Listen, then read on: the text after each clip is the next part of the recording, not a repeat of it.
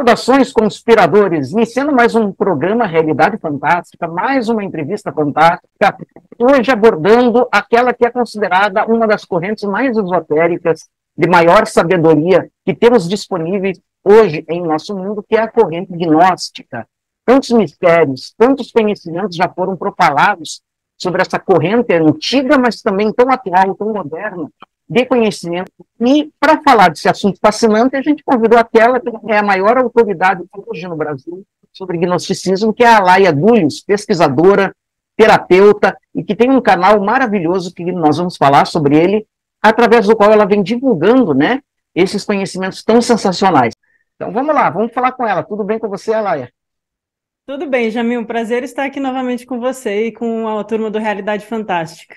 Maravilha, você já faz parte dessa turma, né? Já é a terceira vez que você vem no canal e é com muita alegria que a gente recebe.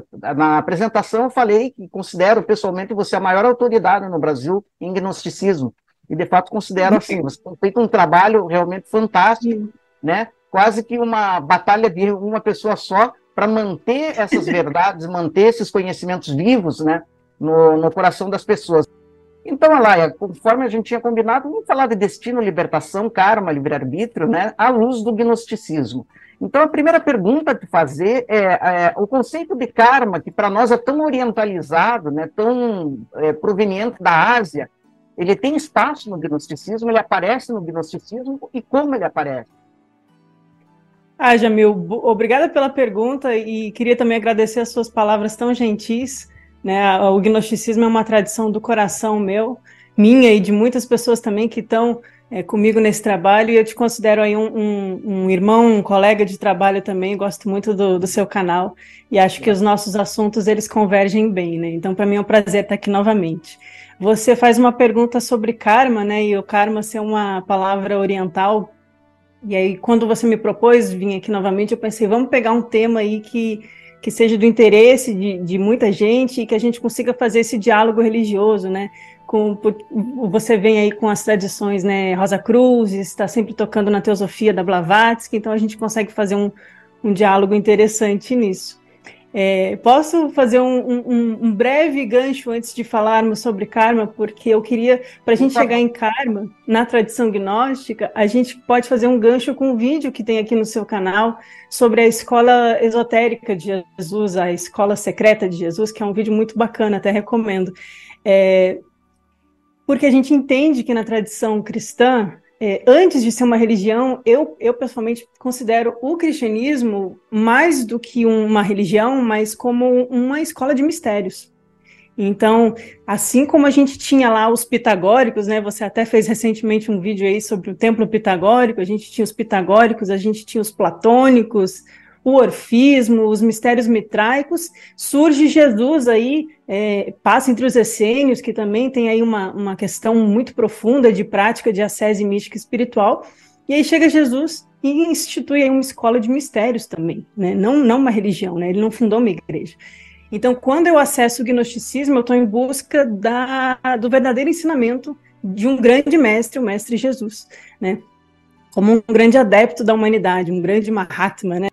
Então, quando a gente pensa no, na tradição de Jesus, nos ensinamentos de Jesus, enquanto uma tradição esotérica também, que tinha os seus ensinamentos ao público, mas as parábolas, né, que a gente encontra no Novo Testamento, mas também os ensinamentos reservados, onde que eu vou buscar esses ensinamentos reservados? Felizmente, muitos foram preservados, enterrados no Egito.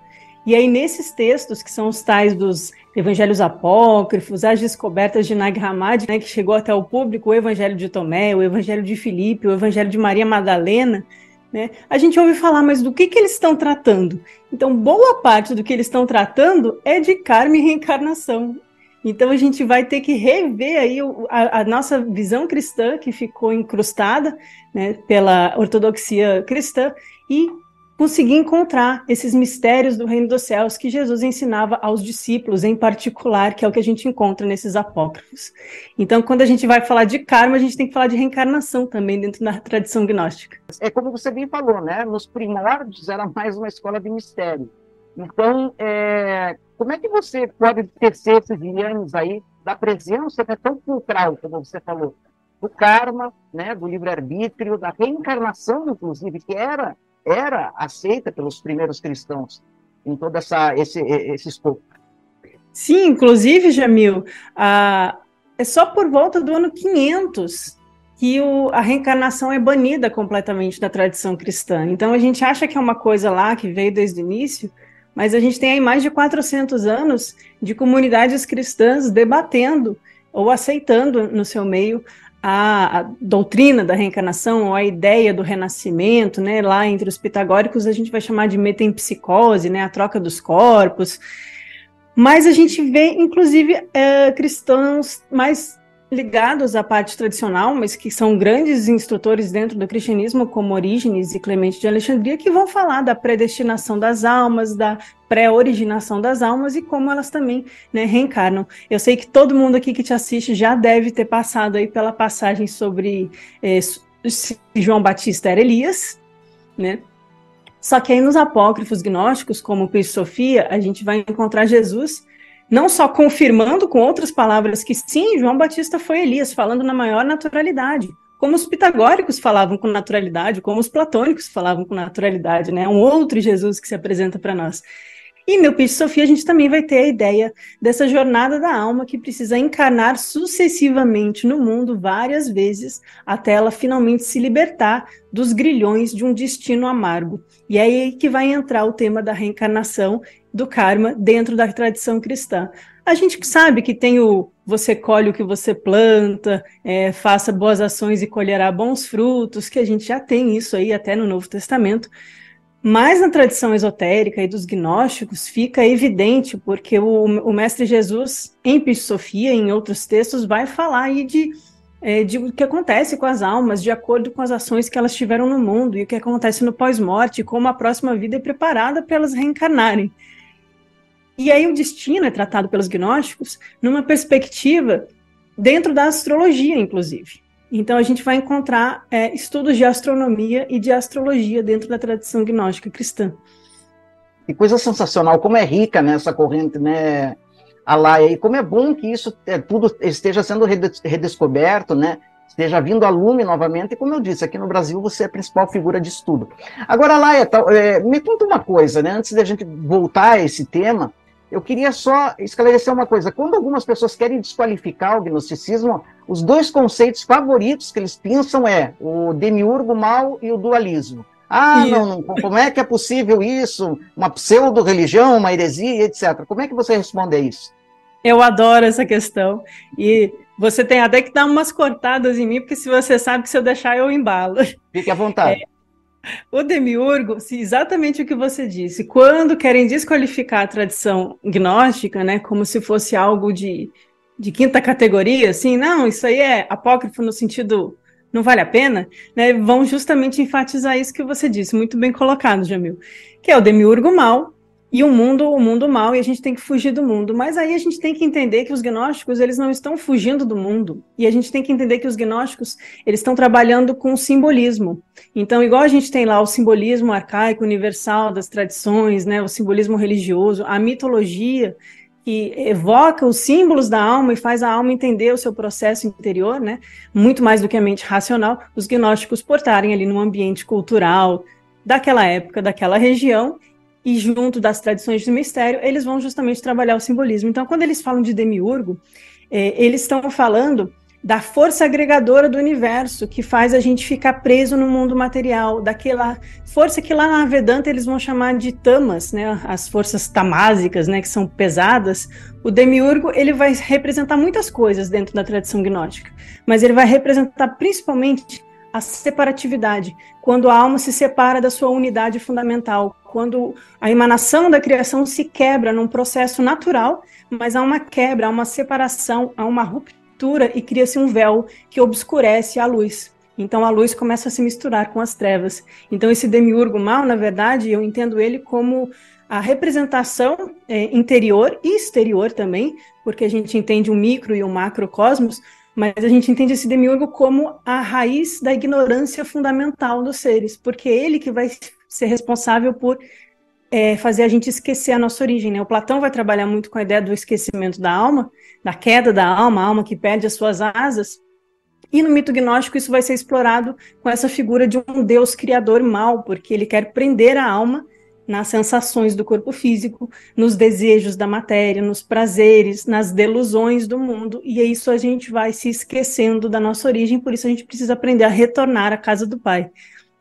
Então, quando os gnósticos vão falar de um dualismo, eles não estão fugindo do mundo ou, ou rejeitando o mundo como se fosse absolutamente ruim. Eles não estão colocando Deus e diabo. Na verdade, eles colocam esse demiurgo como algo inferior e não como a unidade fundamental, né?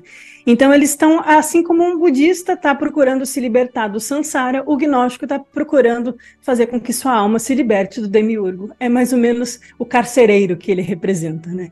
E nesse processo de cárcere, a gente entende que o demiurgo, no mito gnóstico, ele é o responsável por criar o destino.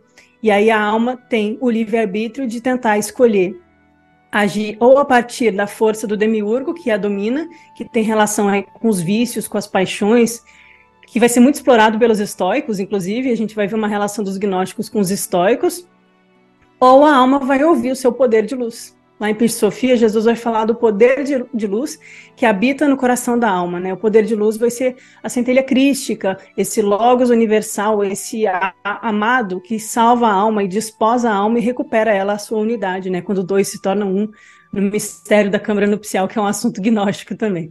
Então, acho que isso responde assim, mas é a gente entender que é uma questão simbólica e é uma questão de encontrar a luz no mundo para poder encontrar a luz dentro de nós mesmos, porque Jesus vai ensinar que o reino está em nós e em todas as coisas, e aí a gente consegue fazer essa desamarração do destino que nos prende a esse ciclo de constantes reencarnações.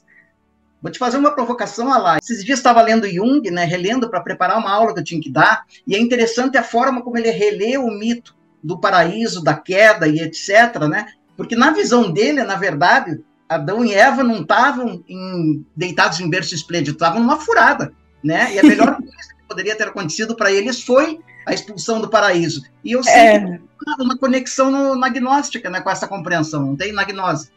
Sim, sim, exatamente. Justamente porque na visão dos gnósticos, esse demiurgo, esse deus mal, que vai inclusive ser associado às vezes ao deus do Velho Testamento, aquele deus que, que quer se vingar, que é possessivo, não, não o deus bom, né, de Jesus que vem depois. Tem aí uma polêmica, não vem ao caso. Mas é, ele, ele vai criar esse jardim do Éden como um jardim de delícias e prazeres para desencaminhar a alma de sua origem né, para se afastar a alma, porque a gente vai comendo dos frutos, vai se esquecendo, vai comendo das paixões, vai desejando mais, aí começa a alimentar os vícios. Tem toda uma questão aí da oposição entre virtude e vício na tradição gnóstica. Então, Adão e Eva representando aí a humanidade enquanto a mente racional e a mente intuitiva, na minha interpretação, eles precisam recuperar a sua natureza original comendo do fruto do conhecimento, que é esse conhecimento que liberta, e por isso que os gnósticos buscavam a gnosis, né? Não um conhecimento informativo, né? Porque às vezes a gente vê nos, nos críticos dos gnósticos, ah, eles só queriam, eles tinham um conhecimento especial e aí eles acham que só quem tem esse conhecimento se liberta, e não era isso, é um conhecimento vivencial e transformador, que liberta a consciência, né, dessa ignorância que nos aprisiona. Então, é dentro desse contexto que a gente vai encontrar Jesus ensinando, por exemplo, dentro do mito gnóstico, que é muito, muito interessante para quem gosta de astrologia, ensinando sobre como esse demiurgo tem é, ajudantes, regentes ou arcontes. Às vezes na Bíblia ele apare aparece como autoridades, as autoridades que querem se contrapor ao Cristo, né? São na verdade forças planetárias no mito gnóstico. Cada um desses uh, arcontes que auxiliam na na prisão do ser humano são como os carcereiros do, da caverna de Platão, eles que estão controlando ali as correntes e as sombras no fundo da caverna. Eles vão ser relacionados aos planetas. Então, quando os gnósticos vão falar de destino e de livre-arbítrio e dessa libertação da alma, o processo da alma é justamente se libertar da força desses sete arcontes, que são sete planetas, para chegar na Ogdoad, né? Então tem aí um, um, processo iniciático, místico, interior, muito simbólico, muito transformador, e que vai relacionar cada um desses arcontes com um vício, como a raiva, a ganância, a ira, a luxúria, e uma virtude. E a virtude vai ser a chave que vence a força do vício no arconte. Igual lá na astrologia, eu não sou astróloga, mas só assim por alto, na astrologia a gente tem o aspecto luz e o aspecto sombra dos signos, não tem? Eu sei que aqui no seu canal vocês tratam bastante disso também. Então tem aí as 12 casas, a gente tem 12 eons nos gnósticos que precisam ser é, galgados 12 a 11 em direção à, à, totalidade, e os sete planetas como sendo sete arcontes que também precisam ser vencidos.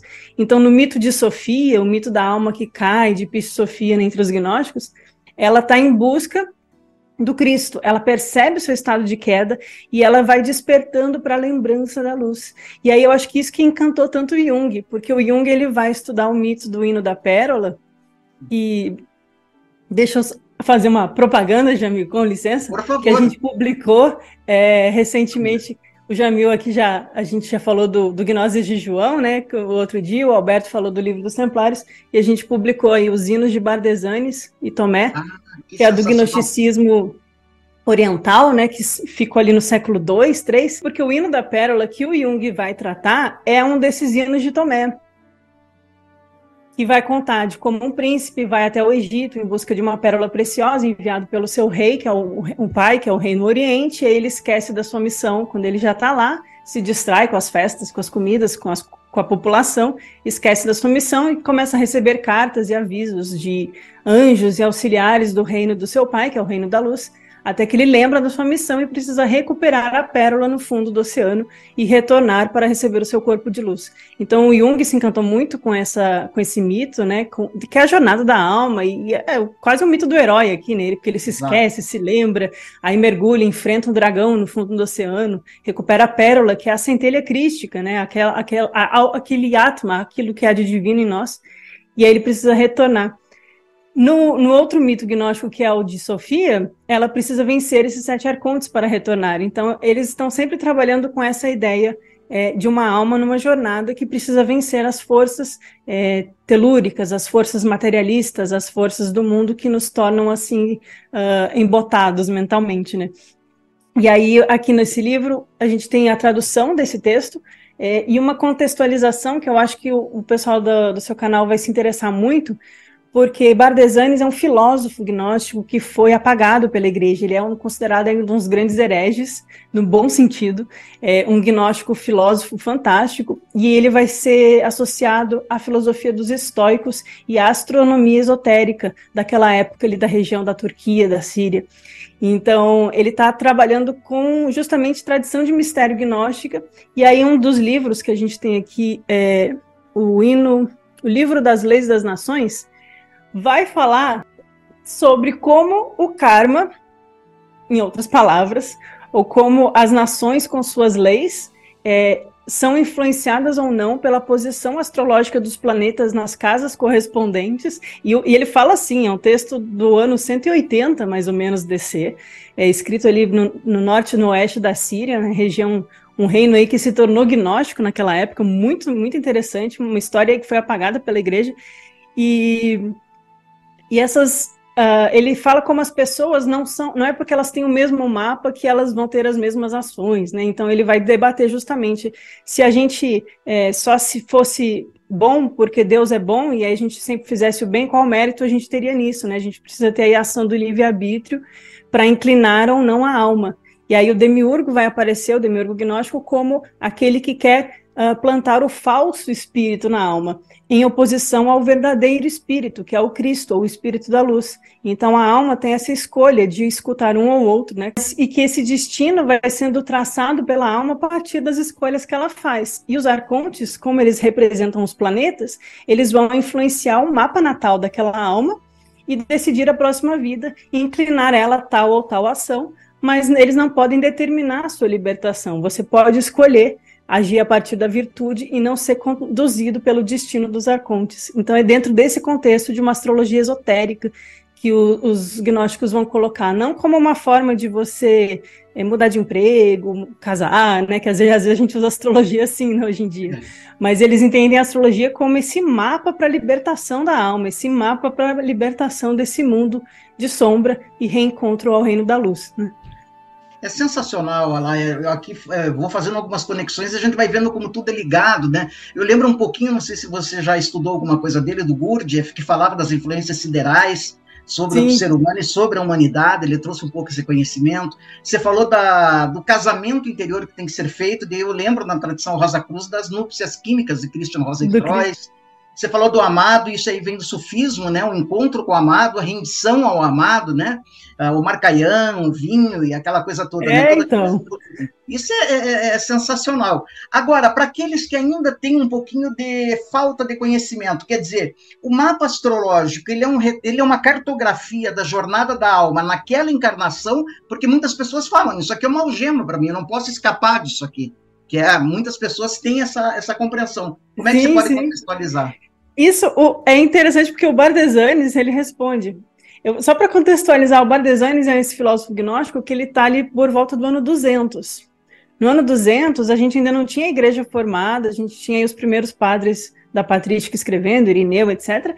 E a gente tinha os médio-platônicos e o início do neoplatonismo. Então, a gente está neopitagóricos também. Então, é um contexto cultural de muita troca filosófica. O Bardesanes, ele tem uh, conversas ou trocas com Clemente de Alexandria, com Teodotos, que são personagens importantes para quem estuda cristianismo primitivo ou filosofia antiga, né? E aí ele vai justamente responder essa sua questão. Ele é, mostra assim muita cultura. Ele fala dos, ele escreveu um livro sobre os indianos, os, as filosofias da Índia, porque eles estão ali né, no, no Oriente Médio um pouco para lá. E aí ele vai falar, olha, os hindus eles uh, têm o hábito de casar de tal forma suas meninas, mas não quer dizer que todas as meninas tenham Vênus em peixes na casa tal, né? Você não pode, você tem que perceber a influência da cultura e da lei daquele tempo e não só do mapa, né? Aí ele vai falar, os celtas, eles têm um, um, uma cultura matriarcal, então, é, às vezes, uma esposa para vários homens, já os árabes têm um homem para várias esposas, né? Ele vai falando dos marcadores culturais da época dele, até um, um como história, como curiosidade interessante.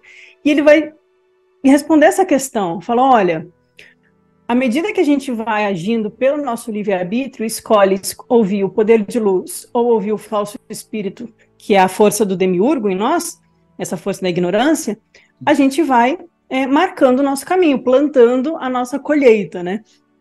Uma linguagem cristã.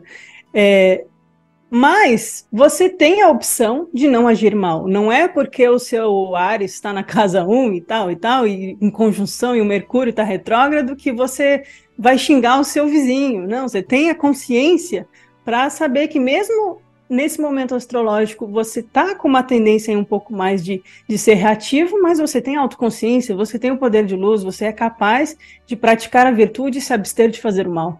Então ele vai colocando isso como Sim, os regentes, os arcontes, eles criam nosso destino na medida que eles nos dão uma representação de um mapa natal, que pode, inclusive, conduzir a coisas boas na vida, né? Ele não é totalmente negativo. Se a gente sabe, a partir do nosso poder de luz interior, nossa autoconsciência, conduzir isso como autoconhecimento, fazendo as escolhas que a gente tem na vida.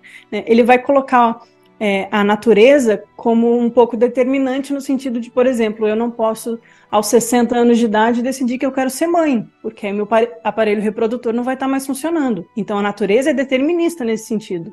Mas dentro das possibilidades, o meu mapa natal ou o meu destino pode me inclinar a ter muitos filhos ou não, os meus filhos morrerem ou não, ele vai dando exemplos assim. E como eu vou reagir a isso vai também conduzir os meus próximos destinos. Que aí a gente volta no Peixe Sofia, que Jesus vai falar do destino das almas a partir do que elas fizeram. E Jesus vai fazer um gancho com a tradição egípcia. Para quem conhece, que eu sei que muita gente aqui é fã de, de magia egípcia e tradições egípcias, né? É a questão lá do, do peso do coração depois da morte, né? É, na tradição gnóstica, Jesus vai falar que a alma é levada aos recebedores das almas, eles vão avaliar o que ela fez em cada hora do dia de sua vida, e aí vão julgar ela de acordo com o peso de suas ações, vão fazer um, uma processão dela pelos eons, pelos céus, mas não, ela não vai retornar ao reino da luz enquanto ela não tiver é, permitido que o poder de luz decida a vida dela, enquanto ela ainda estiver presa às paixões e inclinações do destino. Né? Então, é essa. E ela volta, e ela é, tem um corpo preparado especificamente para cada alma, de acordo com cada ação que ela fez em sua vida anterior. Então, é karma. Não fala que não tem karma no cristianismo? Claro que tem, né? Tá, tá é, é embrenhado, né? Na tá. tradição. É, Alaia, assim como a teologia católica ortodoxa fala de uma teleologia no cristianismo, nós teremos uma teleologia no, na gnose ou não? No o que você entende como teleologia? Um começo e um fim colimado, né? O começo seria a criação e o fim seria o resgate, o retorno de Cristo e aquela coisa toda, né? Quer dizer, você Olha tem que... uma trajetória, digamos que bem já desenhada, né? Começo, meio hum. e fim da história. É, é, curioso, porque os gnósticos eles vão falar de um começo muito parecido com as instâncias de Dizian, na minha opinião, assim, bem instância 1 da doutrina secreta, né? Um começo que é inefável, inconcebível, eterno, um espaço absoluto, indizível, que aí se manifesta, né, e vai vindo as processões até chegar na humanidade. A humanidade rasteja sobre a Terra, inconsciente, agindo como um animal, até que a sabedoria de Sofia percebe o estado humano e dota a humanidade de, de alma e de mente, né, bem parecido com a antropogênese. E, e aí tem um momento uh, que a gente entende, eu pelo menos entendo como um ciclo, sim. Então eu acho que tem, mas não no sentido de um juízo final, porque na verdade as almas teriam um juízo a cada, uh, a cada uma de suas vidas. E aí elas têm a chance ou não, de acordo com suas ações, de acessar os mistérios ou não. Porque para os gnósticos, é, isso é bem claro, é, as boas ações ou as ações meritórias no mundo, elas são importantes para te dar chance de bons renascimentos, porque te dá a chance de ter acesso à tradição de mistérios. Sem os mistérios, você vai continuar renascendo, você não se liberta. Então você uhum. precisa ter o selo da Virgem de Luz para poder acessar a Ugdode e o Pleroma, que é o reino dos céus na visão gnóstica, né? Então há um momento que a alma é julgada, mas fica esse retorno até que a gente consegue encontrar a sabedoria, encontrar essa gnose que transforma e que liberta. Mas no Pisto Sofia, é, Jesus vai falar de um, um, final, sim. Mas não no sentido de eu vou voltar, porque para os gnósticos, Cristo é um poder divino que está sempre possível de ser manifesto no mundo se a gente permite. Só que a gente está sempre obscurecido. Né? E Jesus teria sido alguém que, que agiu de acordo com esse Cristo universal, esse, esse Cristo divino, né? E, mas outros também podem. Mas ele fala, então, de um final em que as almas são que algumas almas elas não passam na, no teste, né? Algumas almas elas cometem tantas ações negativas e são tão vis e ruins e cruéis e, né, que elas perdem a chance e, e o ciclo se fecha. Alguma coisa assim. Com certeza. É, meio é, é incrível, profundo. né? Não, profundo e incrível. Alaia, antes de, eu quero frisar o livro, né, e a, a tua editora, mas antes da gente fechar com isso, né, com chave de ouro, é, que, que eu ia te perguntar mais?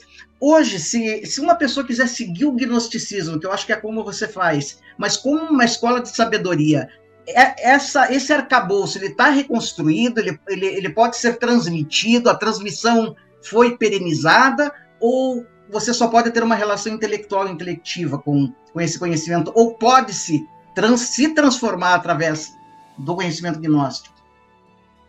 A sua pergunta é fundamental, Jamil. Eu acho que é a pergunta de um milhão. Opa, então vamos lá. É claro que é uma visão minha, né? É, há um acesso fácil, não tão fácil, mas fácil, acessível, a um conhecimento intelectivo em relação aos gnósticos. Então a gente tem. É, então, na nossa editora, a gente tem publicado, né, no, no meu livro, que eu já abordei aqui no teu canal, a Gnose de João, a gente tem o hino de Jesus, a cruz de luz e o apócrifo de João, que vai contar esse mito que eu estou contando aqui, da, da emanação do mundo, do Éden, do Adão e Eva, da libertação. A gente tem agora mais um livro em português, Gnósticos, e esses textos são inéditos em português. Eu queria até é, frisar isso, porque eu vejo acadêmicos estudando eles em inglês, naqueles congressos super restritos que ninguém tem acesso, e a gente publicou em português.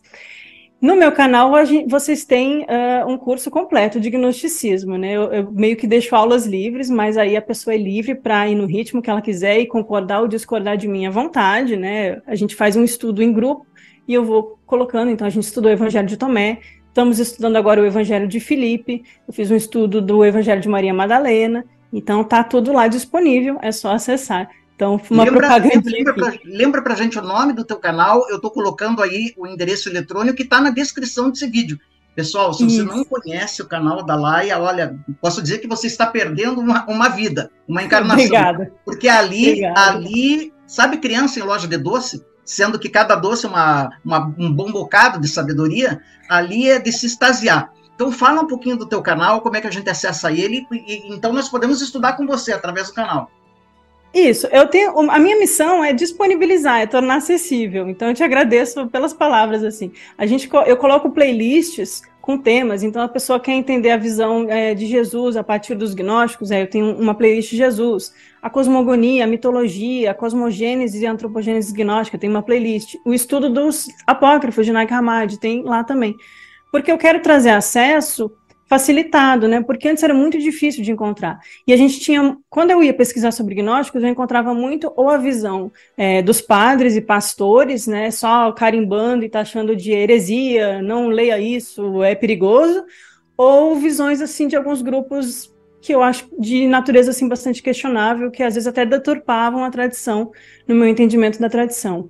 Não existe, é, até onde eu sei, um grupo que eu possa recomendar. Então, isso eu vou ficar devendo. É, a gente tem o nosso trabalho no, no Núcleo Lux de Ziu, eu tenho o meu canal, a gente faz as nossas colaborações aqui com você e outros amigos, mas um, uma ordem, assim, que a pessoa vai ser iniciada. Claro que existem ordens como os martinistas, o martinesismo também estuda um pouco a tradição gnóstica, tem outra, a igreja joanita gnóstica lá nos Estados Unidos, tem alguns grupos que estudam, né? Não estou dizendo que eu sou a única nem nada disso. Mas eu acredito, já meio de coração, que a melhor forma de acessar a tradição gnóstica é primeiro conhecendo o que eles ensinaram e refletindo dentro da sua alma, meditando, colocando em prática qual é a prática gnóstica, né? Buscar esse Deus desconhecido, entrar no Pai que está no segredo, orar no silêncio, buscar essa unidade interior, perceber a centelha crítica dentro de nós, ouvir a voz do silêncio da nossa alma que clama por encontrar o seu amado, né? Você falou aí dos sufis, é bem isso, tem até a gnosis islâmica, né? Então, há, é, há uma busca da humanidade e colocar as virtudes em prática para ter acesso aos mistérios. E aí eu acredito que isso é muito forte dentro da tradição Rosa Cruz, que, que é, eu acho que é a sua favorita, imagino. É, é, é a minha tem... tradição do, do coração, assim como a gnose coração, é. Mas é. leva tudo ao mesmo, mesmo lugar. Tudo, tudo vai levando. E é. a, a, gente encontra nos Rasa Cruzes, e eu me identifico muito com essa ideia, que tem lá o Nuvem Anti-Santuário do Eckartenhausen, a ideia de um colégio invisível, de uma eclésia gnóstica invisível, e que aquelas almas que buscam encontram, que elas batem, a porta vai ser aberta. Se você buscar com sinceridade, se você ir atrás do ensinamento que está disponível, então não tem muita desculpa, vai atrás que há um colégio invisível que escuta aqueles que desejam realmente participar. É, bater e abrir-se-vos-á, né? É uma lei é, cósmica. Para mim, a ideia é essa. Sensacional, Laia. Adorei falar com você. Quero que você volte. vou fazer aqui um desafio público para a Laia. Vamos ver se você topa, Laia. Primeiro, eu quero que você tente convencer o Alberto a voltar, porque ele deu um show de conhecimento aqui. Eu sei que ele é mais recolhido, mas é, o seu pai realmente é sensacional a contribuição que ele deu sobre os templários, né? Dá uma conversadinha com ele, ver se ele nos concede outra entrevista. E a você, uhum. Alaia, quem sabe um dia, vamos ver se você aceita falar comigo sobre teosofia original, que eu acho que é um tema muito interessante que está precisando ser realçado de vez em quando, né? E eu sempre estava procurando uma pessoa Sim. que falasse sobre isso, né? E eu sei que você também é uma das que militam por essa recuperação do que foi a teosofia blavatskiana mesmo. O que, que você acha? Eu, eu, eu fico tentada em topar o seu convite, para ser sincera. É, a, nós temos um amigo em comum, o Fernando Mansur, do Projeto Pioneiros, né? E, e, a gente tem colaborado também com ele. Então é um assunto assim que me toca muito. Toca tanto às vezes que eu até restringo ele, porque às vezes a gente fica muito emocionada. Tá bom, então pensa com carinho. Tá Beijo. bom, agradeço. Beijo lá para o Mansur, né, nosso querido irmão também, que tem feito tanta coisa legal por aí. E a Laia, obrigado, obrigado por ter vindo mais uma vez. Pessoal, na descrição desse vídeo você vai ter o canal da Laia, dá uma olhada lá, se inscreve, aciona o sininho, é, deixa o teu comentário, porque olha, é um manancial de sabedoria. tá? E a editora, né? É, a, esqueci o nome da editora? É Garbalux. Garbalux, a editora Garbalux. Na descrição desse vídeo tá você tem também o, link. Olha aí, você vai ter livros fantásticos lá que recomendo que você tenha. Alaia, obrigado. Muito obrigada, Jamil. Muito bom estar aqui com você novamente. E agradeço muito o seu trabalho aí na internet. A gente vai se fortalecendo um ao outro. É bom ter bons canais a quem a gente possa referenciar, né? Muito obrigada. Que assim seja. E a todos vocês que nos acompanharam, não se esqueça de se inscrever no canal, acionar o sininho, deixar o seu like, lembrando sempre que o mistério está entre nós. Até o nosso próximo encontro.